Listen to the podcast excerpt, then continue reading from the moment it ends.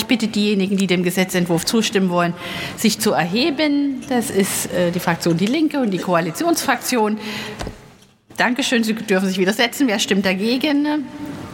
Das ist die CDU-CSU-Fraktion und äh, die AfD-Fraktion. Wer enthält sich? Niemand. Dann ist der Gesetzentwurf damit angenommen.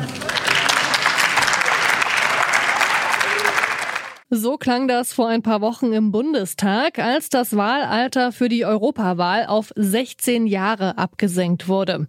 Für die Regierungsparteien und die Linke sind Teenager in dem Alter also erwachsen genug, um wählen zu gehen. Aber was heißt es eigentlich, erwachsen zu werden?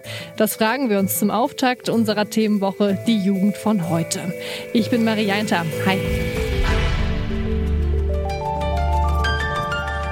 Zurück zum Thema.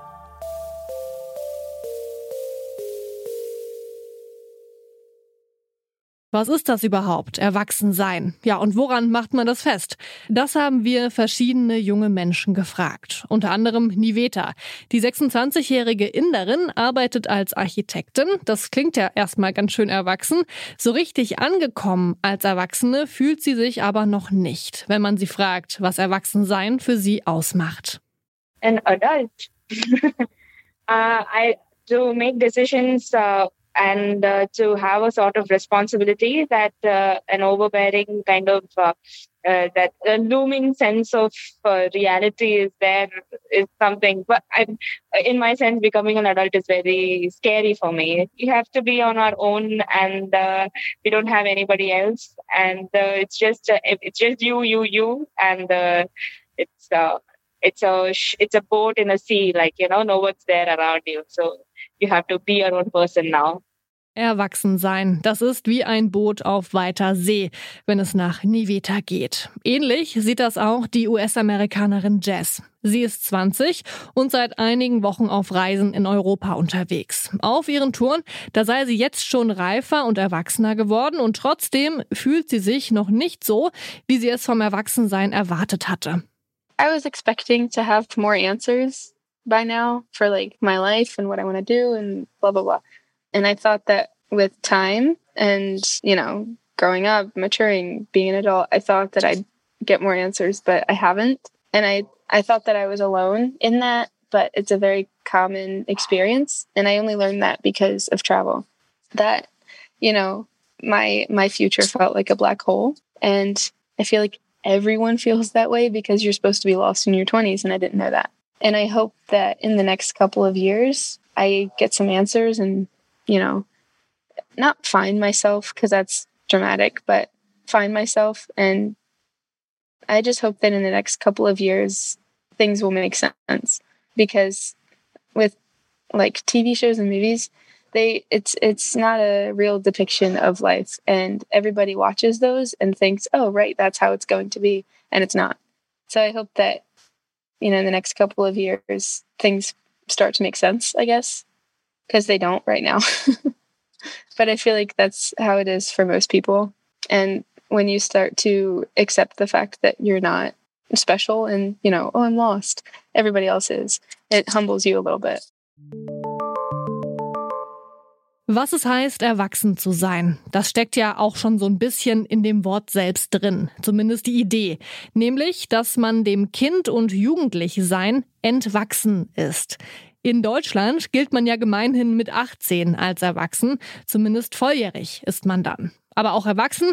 Nicht unbedingt. Zum Beispiel werden im Sozialrecht Menschen unter 27 als junge Volljährige bezeichnet und vor Gericht weniger hart bestraft. Die Aussagen von Jess und Niveta zeigen, dass Erwachsensein oder zumindest sich so zu fühlen nicht nur eine Frage des Alters ist. Deshalb wollten wir wissen, wann sich Menschen denn das erste Mal so richtig erwachsen gefühlt haben. Daran erinnert sich Hulut. Die 27-Jährige kommt aus Tunesien Tunesien. Dort erhält man zum 18. Geburtstag seinen Ausweis. Für viele die ganz offizielle Bescheinigung, jetzt erwachsen zu sein. Für Hulut gab es aber auch noch andere ausschlaggebende Momente. Well, uh, that moment when uh, getting my national ID is one of the moments that I felt like, uh, okay, I'm an adult now. But uh, also, uh, when I became a student at the faculty. Well, the the atmosphere was different uh, from uh, from high school. We were not uh, obliged to wear uniform, and the uh, the education system uh, is is different. So you are not obliged to attend the classes, but you are you have to assume your responsibility if you exceed the number of the allowed absence, etc.